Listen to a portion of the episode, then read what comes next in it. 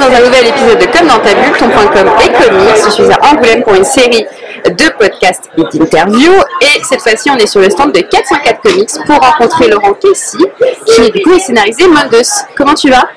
Très bien, merci. Ça va, euh, donc on est au deuxième jour du festival, pas trop fatigué? Non, parce que je suis arrivé aujourd'hui. Ok, bah Donc, parfait. Donc euh, tu es prêt pour cette Ouais, première ouais. interview? Oui. Ah bah alors, tu n'as pas droit à l'erreur. non, demain ce sera plus compliqué peut-être, mais aujourd'hui c'est ça. Euh, Est-ce que déjà tu peux te présenter pour ceux qui ne te connaissent pas euh, Qui es-tu? Eh ben, je suis Laurent Casey, je suis euh, auteur, scénariste, traducteur. Euh, voilà, je traduis des romans, BD, des comics, et j'écris aussi des romans pour la jeunesse, pour les adultes. J'écris des polars là, mes deux derniers romans c'est des polars chez euh, Alibi Édition. Ok. Euh, et puis, euh, et puis j'écris des BD quand j'ai des projets qui m'intéressent et que, et que, j'ai le temps de le faire. Quoi. Donc du coup, tu es sur l'écriture de romans et de BD, c'est Ouais. quand même deux styles complètement différents. Ouais. Comment tu, tu travailles ça, de te dire cette histoire-là, elle va être propre au roman et cette histoire-là, bah, elle va être mise en image? Euh, c'est assez naturel, je me pose pas la question dès que l'idée germe en fait. Je sais si ça va être euh, une BD ou un roman, Ok. euh, ou une nouvelle, ou. Euh, je sais pas comment expliquer le fait que je. Mais j'imagine qu'il y a des choses qui se prêtent plus à l'image et d'autres plus à la littérature, peut-être à la prose. Et donc, euh, je sais que quelque chose comme euh, Mundus par exemple, je serais incapable de, de le faire en, en roman. Ça, ça, L'idée s'y prête pas.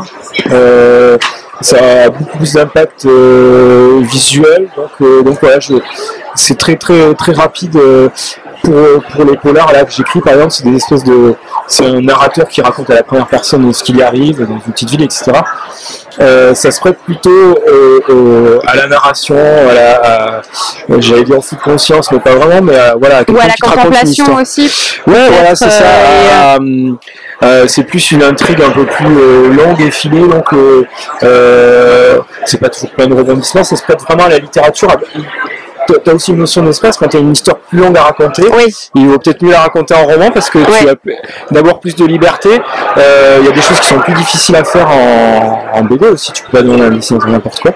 Donc c'est assez naturel pour moi de savoir euh, euh, dans, dans quel format je vais diriger. Ok.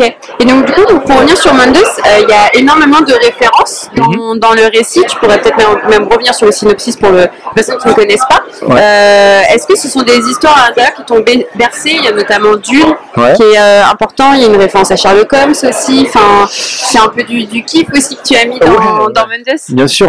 Alors le pitch c'est un jeune groupe d'ados dans une petite ville du, du sud-ouest qui sont euh, transportés euh, dans un univers parallèle sans trop savoir pourquoi. On va apprendre ça petit à petit. Euh, et ils découvrent que bah, l'univers parallèle, ça- ce que je te décris là, c'est un peu la série Sliders. Je sais pas si tu vois, c'est une série Ah non, connais des pas. années euh, 90-2000 Ok. où un groupe de, de personnages était chaque épisode ils allaient dans un univers parallèle différent donc, où ils essayaient de comprendre ce qui se passait et de résoudre l'histoire donc là ça pourrait s'arrêter là sauf que j'ai rajouté le fait que euh, chaque univers parallèle est en fait un univers de fiction donc il passe de l'un à l'autre et donc, Nos univers de fiction sont réels. en tout cas dans ce multivers là Voilà. Euh, ben, l'idée c'est que euh, c'est que si dans un multivers tous les univers sont possibles, pourquoi les univers qui sont dans nos fictions ne seraient pas eux aussi possibles Voilà. Euh, donc voilà, il passe dans plusieurs univers comme ça. Alors il y en a un qui, qui, qui fait référence à Dune, euh, voilà, mais qui peut. Des lecteurs m'ont dit c'est en fait c'est un univers à la Star Wars et ça marche aussi Ah, ai complètement. pensé aussi, ouais. Euh, Oriol, le dessinateur, lui, quand il a vu ça, il a eu envie de dessiner les persos euh, de cet univers à la façon de Stargate. Tu vois, c'est une espèce de truc un peu égyptien, donc il Ouais. a piqué des idées là-dessus, Ouais, donc ouais. ça fait une espèce de d'amalgame. Ok. euh. Donc ouais, j'ai euh, Sherlock Holmes. Sherlock Holmes, c'est bien parce que euh, c'est un personnage libre de droit, donc tu peux l'utiliser sans problème. D'une, tu peux pas, tu es obligé de twister un peu. hein. Euh, donc voilà, euh, possible, euh, facilement euh, utilisable et il est tellement connu que tu peux le twister, c'est ce que j'ai fait un peu en y rajoutant Ouais. plein d'autres trucs. Euh, c'est Ouais, ouais. juste Sherlock Holmes, c'était trop facile. C'est ça qui me plaisait, c'était de mêler plein de trucs. Et Oriol derrière est arrivé euh, quand il a lu le scénar, lui, il a rajouté des trucs. Alors, il me disait, ah, on pourrait faire ci, on pourrait faire ça, et en plus, visuellement, il rajoutait des trucs, comme je t'ai dit pour euh, Stargate par exemple, il rajoutait des trucs visuels, et puis euh, il comprenait hyper bien les références. Il est un peu Ok. plus jeune que moi, mais on a à peu près les mêmes références, et donc on était un même type de kiff euh, de, de mettre des choses. Mais euh, Donc il y a eu un vrai échange entre Ah ouais, vous ouais, deux en fait. on Donc Roth vachement. qui est le dessinateur de Ouais. On a vachement discuté pendant qu'on créait le truc. euh, J'essayais de pas trop avoir d'avance sur lui au niveau du scénar pour pouvoir euh, réagir euh, à ce qu'il me disait, à la façon dont il dessinait. Au début, j'étais pas sûr que certaines scènes, il allait y arriver. Il avait pas fait beaucoup de BD.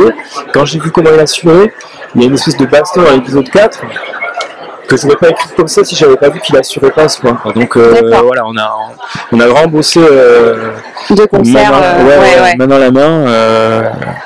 Euh, et, euh, et donc les références ouais, sont, sont, sont un kiff, mais euh, on ne voulait pas juste faire un catalogue de références. Il Ouais. fallait que ça ait un sens par rapport Oui, au perso c'est ça, ça. qui est pas facile Voilà, aussi. euh, quand ça. on aime des univers comme ça, euh, on peut se dire ça. bon, euh, je vais juste. Ça peut, être, ça peut être rigolo 5 minutes, mais ça peut pas tenir là-dessus. Quoi. Donc, Ouais. donc on a quand même essayé de mettre du fond, de la réflexion, de, de, des trucs par rapport aux personnages qui sont adolescents sur ce qui leur arrive chez eux. La, la- une, une des personnages, Anaïs, avec son père, on voit, il y a un truc avec sa sœur. mm, Donc il fallait pas juste se reposer sur nos- notre kiff de référence. euh. mm. Mais là, alors, on s'est vu, euh, on a fait une tournée de librairie tous les deux, donc on est resté 4 ou 5 jours, euh, 24, euh, 24 heures sur 24 ensemble. Et, euh, et on a eu plein, plein, plein d'idées pour la suite, quoi, des, Ah trucs oui. que j'avais pas forcément prévu, donc, donc voilà, ça s'annonce bien. On Donc, pourra pas tout utiliser tellement on eu, je pense. Bah ouais, ouais. Comment ça s'est passé du coup la, la collaboration avec 404 Comics? Comment c'est venu de se dire voilà on va on va partir avec cette maison d'édition qui a un large euh, catalogue? Et, euh, et le lien du coup comme tu disais avec Oriol Rock euh, qui, qui, Rock, qui, qui du coup euh, bah, finalement a dépassé juste euh, entre guillemets sa fonction de dessinateur et a et comme voilà comme tu dis de, de, de, de, de donner sa patte Ouais, sur ouais. le scénario. Non, je pense pas qu'il a dépassé la fonction, je pense que c'est un bon dessinateur et qu'il a. Bah, c'est une vraie voilà. question Ouais, du coup parce que euh, qu'est-ce qu'un bon dessinateur par rapport à un scénariste? Il y a peut-être des scénaristes aussi qui veulent garder pas la main mise mais le, le, le- Ouais. idée euh, pure. Tu vois Je sais pas, quand on te propose des bonnes idées, tu, tu, normalement tu, tu dois les accepter Ouais, ouais, ouais. et te dire. Moi, euh, au contraire, quoi, quand c'est bien, euh, c'est, ce qui est chiant, c'est si tu as un dessinateur qui, te- qui te propose des idées et que tu les trouves nulles, là, ça peut poser problème. Oui, c'est quoi. vrai. Mais il se trouve que Aurélien est hyper cultivé, il, est- il a tenu une librairie, euh, il, a eu, il a eu plein de bouquins, enfin, Hmm. voilà, on avait vraiment le même truc, donc, euh, donc ça passait. Euh, les origines, ça a été euh, bah, Nicolas Beaujean, le directeur de collection, qui est venu me voir quand il a monté la collecte et qui m'a demandé si j'avais des projets euh, pour lui, quoi. Qui m'a expliqué le concept, etc. Il allait faire les trades, il allait faire la créa. Euh, moi, je trouvais ça super. J'avais, j'avais des projets, ouais. Je lui en ai fait lire un ou deux qui correspondaient pas à ce qu'il voulait faire. Donc là, il m'a dit, moi, ce que je veux faire, c'est des trucs dans cet, esprit-là, l'esprit qui est maintenant, euh, voilà, qu'on en librairie maintenant, qui est 404 comics et 404 graphiques. Et, euh, et donc j'ai dit, bah alors on pourrait faire ça. Voilà, j'avais pas eu idée avant, je sais pas, c'est venu par rapport à ce qu'il m'a dit. euh, et euh, ah ouais, ouais, super. Et donc et c'est lui qui, euh, qui a trouvé Orion en fait. euh, Ok, qui la mise en contact euh, entre vous deux. Ouais. Euh, tu disais, ils sont suivis d'un groupe de jeunes et j'ai l'impression que c'est de plus en plus récurrent. Bah, évidemment, on peut citer Stranger Things, mais, mais on le retrouve aussi dans un autre récit de 404 Comics qui est Big Under.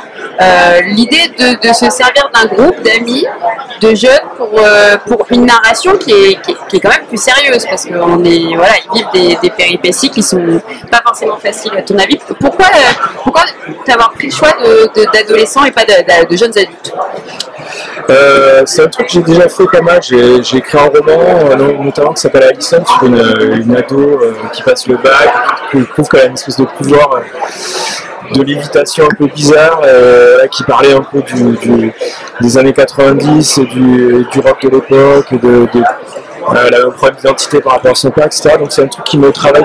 J'écris roman jeunesse aussi sur des ados, donc c'est un truc qui me travaille assez. Euh, et quand j'ai eu l'idée de, de, Douce, il y avait évidemment Stranger Things qui existait déjà. Euh, qui est euh, oui voilà des jeunes avec un gros truc fantastique qui se passe avec des références aussi. Mais qui était très années 80 et moi mon, mon, mon truc c'est plus les années 90 c'était là où j'étais ado. Et, euh, et c'est aussi un moyen de d'être plus à l'aise. Si, si j'écris sur des ados d'aujourd'hui euh, je Ouais. suis un peu plus embêté parce que Moins connaiss- oui, oui, voilà, moins connaisseur, ouais. connais mais, mais voilà je, Tu je vis vais pas forcément ce qu'ils vivent euh, je- au quotidien. ouais. Après, c'est universel. Je pense que tu vis euh, à Ouais. l'adolescence, le contexte change. Mais euh, tu vois, sur des, je pourrais changer si tu veux, mais ça serait pas le même ressenti. Il y a- des détails dans mon douce où les mecs m'ont dit, mais euh, voilà, le, le simple fait, alors ça te peut te parler, mais que le, un des personnages a un, un vélo et il a retourné le guidon. Ça, c'est Ouais. un truc qui se fait plus, mais que tout le monde faisait dans les années 90. Et, et ils m'ont dit, voilà, ça c'est le détail qui tue. Tu, veux pas si tu, voilà, si tu fais pas quoi. Et euh, donc il y, avait ce truc-là. euh, les, les trucs ados, c'était aussi un truc que voulait faire Nicolas. Euh, et moi, il savait que ça me parlait, que ça me correspondait, ça. Et moi, mon, mon, mon seul truc, c'était de le placer dans les années 90, quoi. Ok. Et ça me permettait ouais, de jouer avec des références, euh, les vidéoclubs, qui sont des trucs euh, euh, qui, qui, dont, dont pas mal de gens sont nostalgiques, quand même, Ouais, c'était de la ouais. grosse galère, hein, ils vont venir mater Ouais, c'est trucs, mais, mais voilà, il y avait une espèce de, de, de, de- comment dire, de d'engouement pour ces trucs-là, de, de- de- euh, c'était des trucs qu'on vivait, quoi. T'allais là, et tu regardais euh, avec tes potes. Qui est sujet nostalgie Ouais, ouais. aujourd'hui. Et donc, comme c'était un peu le sujet global du, du, du- bouquin et des univers de fiction, ben voilà, j'ai rajouté des trucs, des trucs de ce là hmm. Et le truc, je pense, qui démarque un peu le truc, et c'est le cas de Big Under aussi, c'est que ça se passe en France, quoi. Et ça, c'est un truc qui, qui est pas banal. euh, Il y a pas mal de, de- de trucs qui singent, des, euh, surtout dans le fantastique, en fait. On va, on va essayer de faire un truc avec des mecs qui bossent au FBI. euh, on a cette espèce de- de D'américanisation un petit peu Ouais, à chaque de, de fois. complexe. euh, on, ouais, peut pas, ouais, on ouais. peut pas faire la SF ou des trucs comme ça en France, mais si, si, on peut, euh, et on doit même, parce que, parce que ça marche mieux. Euh, tu vois, il y a une douce finie sur la fête de la musique, quoi. Un truc typiquement français qui parle vachement et qui, qui est jamais utilisé, quoi. C'est vrai. on, aurait utilisé Halloween, tu vois, c'est un peu ridicule, c'est un truc que les Américains utilisent, mais, mais moi en tant que Français, Oui, même nous, on a eu de la récupération avec Halloween, donc c'est beaucoup approprié, mais finalement, euh, bon, on peut, hein, mais c'est pas, euh, c'est américain, quoi. C'est exactement comme le truc que je te disais pour les années 90, c'est de ne pas aller s'arracher quelque chose, mais faire un truc qu'on connaît. Et, et, et pareil, le retour que j'ai eu, c'est que ça, ça marche très bien, quoi. Les, Mm. les références à Jean-Jacques Goldman, et, euh, Oui, voilà, ça fait tout le monde. Enfin, voilà, Ouais, et donc, euh, c'est un truc auquel je tiens, et je pense qu'il y a une, euh, pas une force, mais un petit plus de, de, Mm. de et de Big Under aussi, qui se passe à Paris. Enfin, voilà. ouais, ouais, complètement. Il y a aussi deux adultes, euh, deux, ouais, deux jeunes adultes qui, qui sont un peu des, des agents et qui vont, j'ai l'impression, apporter cette touche de mystère. Euh, parce qu'ils sont pas euh, du même monde, Mhm. en tout cas que le groupe d'adolescents, et que leur confrontation est hyper brutale. enfin voilà, il n'y a pas euh, bon, en fait, on va vous aider, nanana, c'est non, en fait, on a une mission. comment tu les as un peu imaginées Parce que ouais, j'ai vraiment eu cette patte. Bah, du coup, on parlait d'américanisation, mais j'ai eu vraiment l'impression de voir un film. ouais, tu, tu confirmes, mais une agente. J'ai pas le, un film en tête, mais En fait, je trouve que vraiment trop intéressant. Je venais de traduire euh, Le Romancien, le, le roman de William Gibson, Ah la. Bible du cyberpunk. Ok, Et donc, en fait, eux, ils viennent carrément du cyberpunk, d'un monde cyberpunk. oui, c'est ça. Ouais, ouais, ouais. Et, et alors, euh, la, la, la fille en question euh, est vraiment un décalque d'un personnage de, de William Gibson euh, qui a aussi beaucoup inspiré euh, euh, le personnage féminin de Matrix, quoi. Euh, habillé en cuir comme ça, euh, voilà. Ouais, ouais. Et donc c'est typiquement, alors eux pour le coup c'est typiquement des persos, euh, on s'ils sont américains mais mondialisés. C'est- Ouais. C'est, c'est qui viennent d'un univers qui est mondialisé, qui est les grands, les grands conglomérats qu'on aperçoit juste, mais qu'on verra plus tard dans Monde douce, parce qu'évidemment ils sont hyper importants, et qui se retrouvent dans un monde pépère. euh, En les années 90, c'était la fin de l'histoire, tout allait bien euh, Oui, tourner, euh, il y avait que dans les bouquins euh, cyberpunk ça allait mal tourner.